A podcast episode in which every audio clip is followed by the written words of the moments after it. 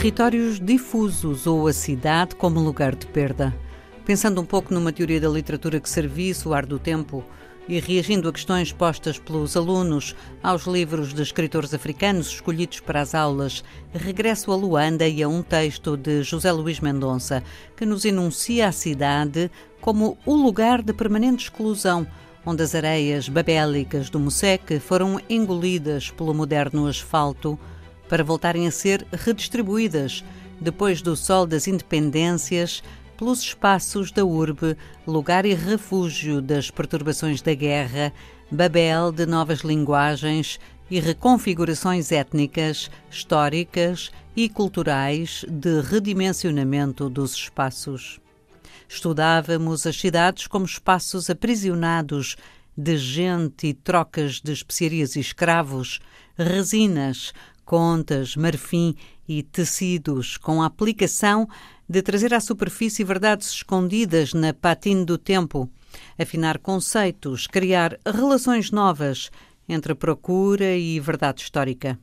Tudo nos levava a concentrar sobre a importância do número e à construção de quadros rigorosos sobre saídas e entradas de homens, mulheres e mercadorias. Buscávamos a verdade e suas medidas de grandeza e as múltiplas possibilidades da sua codificação noutros.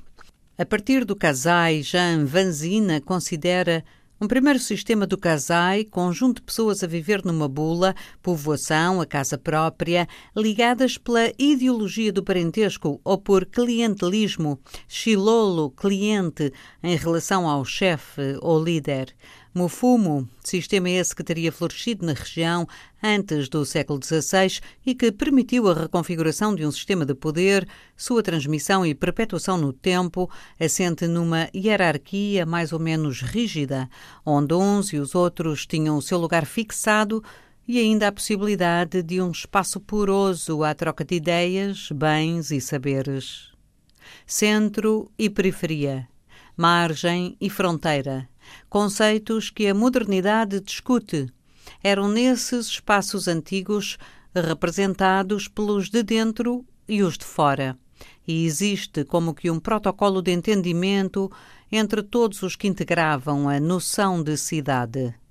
Luanda, Maputo, Joanesburgo ensinam-nos como os antigos que os espaços que se revelam porosos a uma troca de informações entre passado, presente e futuro, na medida em que rostos, casas, lugares se transformam e quando aprisionados pelo olhar do presente, autorizam a exposição das camadas do arquivo e a sua leitura para a qual nos convoca uma arqueologia do saber e dos saberes intimamente ligada à resistência dos materiais e às suas formas peculiares de registar a contagem do tempo. A todos nós a tarefa de o procurar. Para os ouvintes, as sugestões hoje são Ver de Onjaki e Quiloange Liberdade, Oxalá Cresçam Pitangas e Chala de Sembene Ousmane. Ler de Pepe Tela, Luandando e de José Luís Mendonça, Luanda Fica Longe. Lisboa, Editorial Caminho, 2016.